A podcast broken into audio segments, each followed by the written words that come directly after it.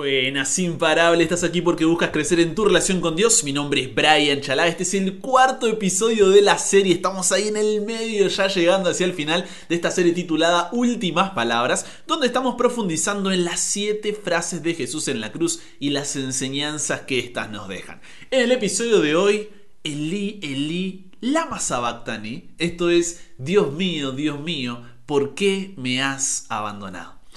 Querido Dios, gracias. Gracias por la oportunidad de poder separar este tiempo para pasar contigo. Bendice la vida de mi amigo, de mi amigo imparable que está escuchando conmigo el día de hoy y que sobre todo podamos oír tu voz, que sea tu Espíritu Santo que hable, que sean tus palabras y no las mías, Dios, y que nos ayudes a aprender el día de hoy que no son los sentimientos los que deben guiar nuestras decisiones, sino tus promesas, tus promesas eternas. Nos entregamos hoy a ti, Dios. En el nombre de Jesús oramos. Amén. ¿Te ha pasado que, a ver, tu pecado te hace sentir abandonado por Dios, desamparado por Él? Es como que no le importas. No sientes su presencia. Es más, parece que está lejano, distante, y eso te lleva al desánimo, a la frustración, a la angustia. La incertidumbre de tus sentimientos se vuelve determinante y es como que no puedes seguir por más que quieras. Tan solo quisieras sentir eso que en un momento sentiste. ¿Me equivoco? Dios mío, Dios mío, ¿por qué me has abandonado? Es una de las siete frases pero más conocidas como las siete palabras de Jesús en la cruz y quizá una de las que más nos impacta. ¿Por qué? Porque a primera impresión quizá pensamos, wow, Dios lo abandonó. Pero ¿acaso Jesús no es Dios? ¿Cómo puede abandonarlo? ¿Cómo puede abandonarse a sí mismo? Y si lo ha abandonado a él en ese momento, ¿cómo no me va a abandonar a mí? Y muchas otras preguntas que lógicamente son válidas si no comprendemos el trasfondo, el contexto de estas palabras. Cuando Jesús dice Elí, Elí, lama sabactani, esto es Dios mío, Dios mío, ¿por qué me has abandonado? ¿Por qué me has desamparado? Jesús no se está quejando de su destino. El Padre no lo había abandonado. Es más, en Juan 16:32 él dijo, He aquí la hora viene y ha venido ya, en que seréis esparcidos cada uno por su lado y me dejaréis solo. Mas no estoy solo, porque el Padre está conmigo. Entonces, ¿qué quiso decir Jesús con la frase de hoy? Veámoslo juntos. Cuando Jesús dijo, Dios mío, Dios mío, ¿por qué me has abandonado? Lo que estaba haciendo era citar las palabras del Salmo 22. ¿Conoces ese salmo? Un salmo que hace referencia a lo que sucedería con Jesús. Si vamos allí al Salmo capítulo 22, versículo 1, mira lo que dice. Dios mío, Dios mío, ¿por qué me has desamparado? ¿Por qué estás tan lejos de mi salvación y de las palabras de mi clamor? Ahora, ¿Por qué Jesús cita este salmo? Viste ahí, ¿no es cierto? Lo iguales que son la comparación es una referencia a. Pero vamos a ver un poco de contexto para que podamos comprender mejor. Esto se está poniendo bueno. La costumbre judía era que los niños estudiaran las escrituras y sus comentarios por 12 años y un poco más también. El método de enseñanza principal que se utilizaba era la memotecnia, o sea, es establecer una asociación o vínculo de ideas para poder recordar una cosa. Eso es la memotecnia. Por ejemplo, eh, una niña que cierra los puños de sus manos para memorizar los días de los meses del año. Los nudillos representan a los meses que tienen 31 días y las cavidades representan los meses que tienen 30 días o 28 en el caso de febrero.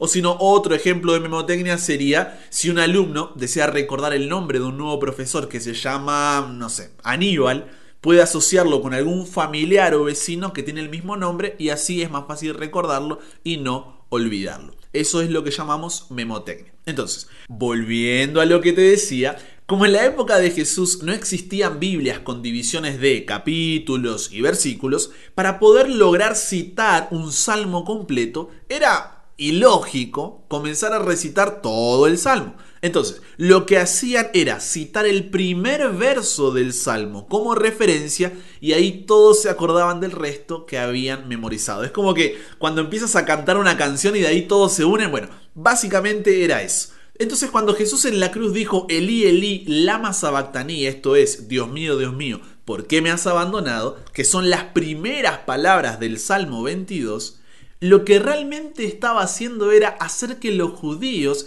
que allí estaban presentes recuerden en su mente todo el Salmo 22, según la costumbre judía, donde se mostraba exactamente el escenario que se estaba viviendo en ese día, en ese preciso momento.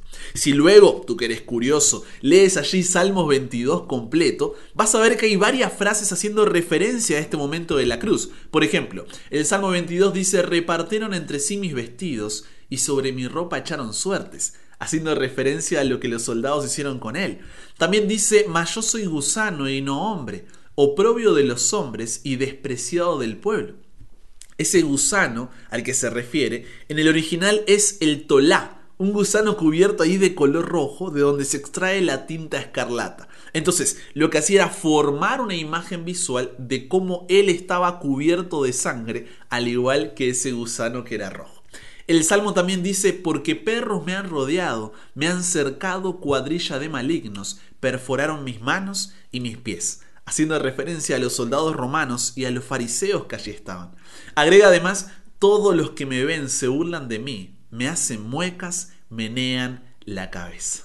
Entonces, estas y otras referencias fue lo que comenzaron a repasar en su mente sus discípulos y los judíos que allí estaban con Jesús cuando lo escucharon decir a gran voz, Dios mío, Dios mío, ¿por qué me has abandonado? Estos eran pasajes de la escritura que sabían de memoria, pero desde que eran bien pequeños y que por tantos años habían estudiado lo que Él estaba haciendo, más allá de cargar con nuestros pecados y esto separarlo de Dios y recibir la ira de Dios que debería recaer sobre nosotros, como ya estudiamos antes en la serie, era enfatizar a los que estaban allí que las escrituras no solo hablaban de Él en ese salmo, sino que se estaban cumpliendo delante de sus propios ojos. Es lógico pensar que muchos de sus discípulos que habían creído en Él, en el momento que lo veían morir, podrían haber comenzado a perder la fe. Para ese entonces los discípulos aún no comprendían que el Mesías tenía que morir y resucitar. Y Jesús, Jesús les estaba dando su última enseñanza antes de morir y resucitar, restaurando así la fe de aquellos que podrían haber comenzado a dudar de él al verlo morir.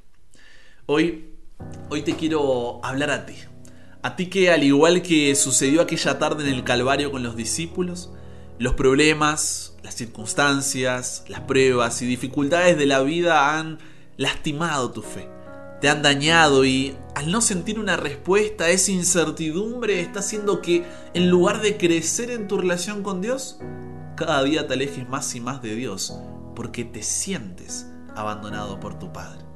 Si ese eres tú, quiero invitarte hoy a mirar la cruz y a escuchar a Jesús decir, Elí, Elí, lama sabactani. Esto es, Dios mío, Dios mío, ¿por qué me has abandonado? Porque si quieres crecer en tu relación con Dios, préstame tus oídos para lo que te voy a decir a continuación. Debes recordar que aunque tus sentimientos son importantes, no deben ser determinantes. Te repito y anótalo, anótalo, anótalo en algún lugar. Tus sentimientos son importantes, no deben ser determinantes.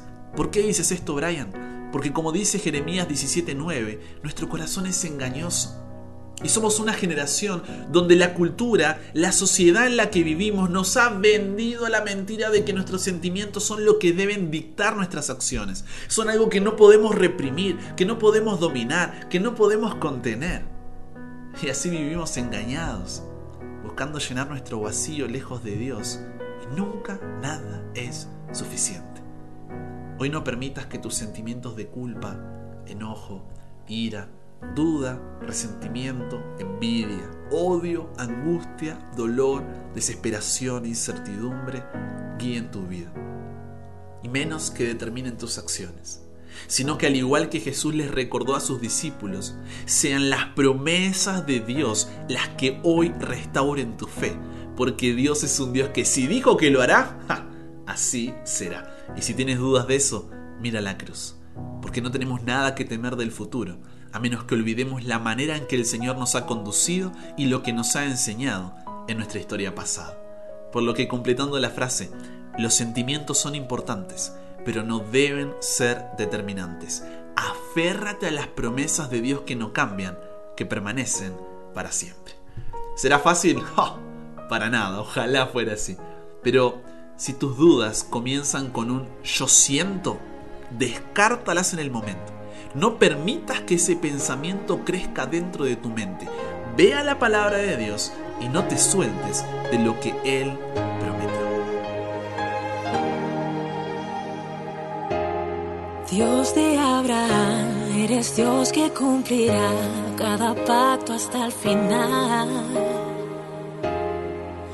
Una y otra vez te has mostrado fiel y lo volverás a hacer. A pesar de la fuerte tempestad, firme yo estaré y aprender a este corazón a confiar en él.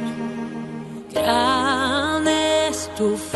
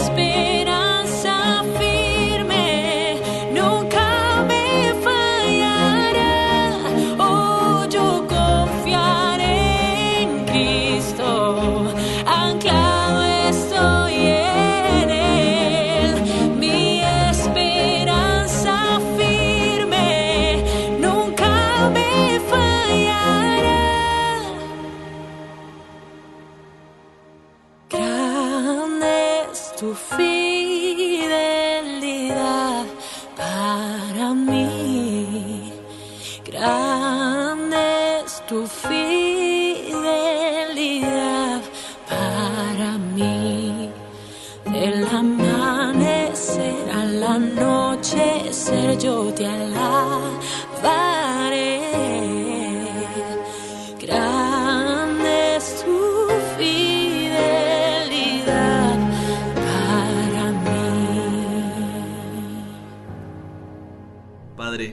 gracias por lo que nos has enseñado hoy. Porque yo aprendo junto con toda la comunidad imparable y realmente ha sido de bendición. Padre, tú conoces nuestras luchas, dificultades, pruebas, problemas, circunstancias por las que estamos pasando en este momento y también conoces cómo esto nos hace sentir. Pero hoy, hoy ya no queremos que sean nuestros sentimientos los que determinen nuestras acciones, sino tus promesas. Porque estas no cambian, estas permanecen para siempre, estas se cumplen en nosotros porque tú eres fiel. A continuación voy a dejar un espacio, Dios, para que mi amigo o amiga imparable que está orando conmigo en este momento pueda hablar contigo y confesarte aquel sentimiento que le hacía sentir tu abandono, tu desamparo.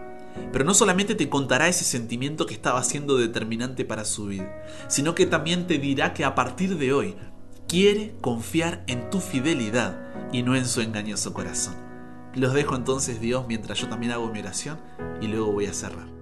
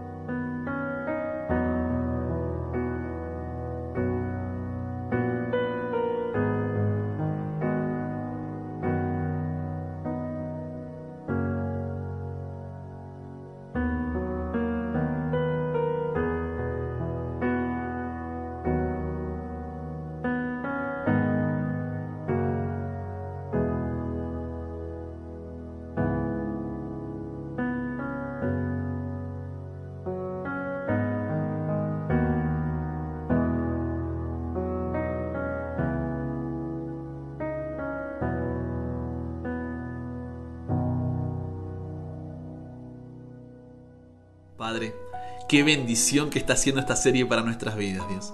Comenzando por la mía. Y quiero agradecerte por los miles, miles de jóvenes que hoy han decidido vivir aferrados a tus promesas, a pesar de sus sentimientos. No será algo fácil, como dije. Es más fácil decirlo que hacerlo. Pero que en estos momentos de debilidad, de vulnerabilidad, podamos a través de la lectura de tu palabra, de la oración y de la alabanza, recordar que grande es tu fidelidad para mí y que esta debe ser una decisión diaria. Nos entregamos hoy a ti, Dios. Cámbianos, renuévanos, transfórmanos, somos tuyos. En el nombre de Jesús oramos. Amén.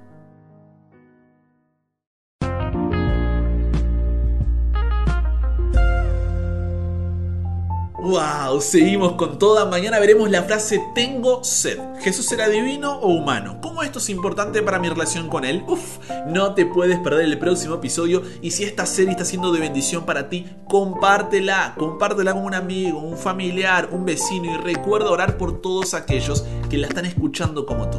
Apoyémonos entre nosotros. Y recuerda que si permaneces en la comunidad a través del grupo de WhatsApp, podrás seguir recibiendo más series como estas durante el año para conectar la Biblia con vida de forma relevante y práctica y así crecer en tu relación con Dios. Además tendrás acceso a materiales, cursos bíblicos exclusivos para los que son parte de la comunidad y todo esto gratis. Así que yo que tú me pongo cómodo e invito a alguien para que también sea parte de esta comunidad. Si te quedaste con ganas de más, puedes seguirme en Instagram como arroba chalabrian para más contenido. Estamos cerca ya de los 50.000 seguidores allí para la gloria de Dios. Es más, en el link que está en mi perfil de Instagram tienes acceso al grupo de la comunidad. Si quieres recibir el audio directamente en tu celular o quieres compartirlo, toma ese link de allí y utilízalo. Y mañana nos volvemos a encontrar sin falta para qué? Para que nunca pares de aprender y nunca pares de crecer. ¿Por qué? Porque hasta el cielo no paramos.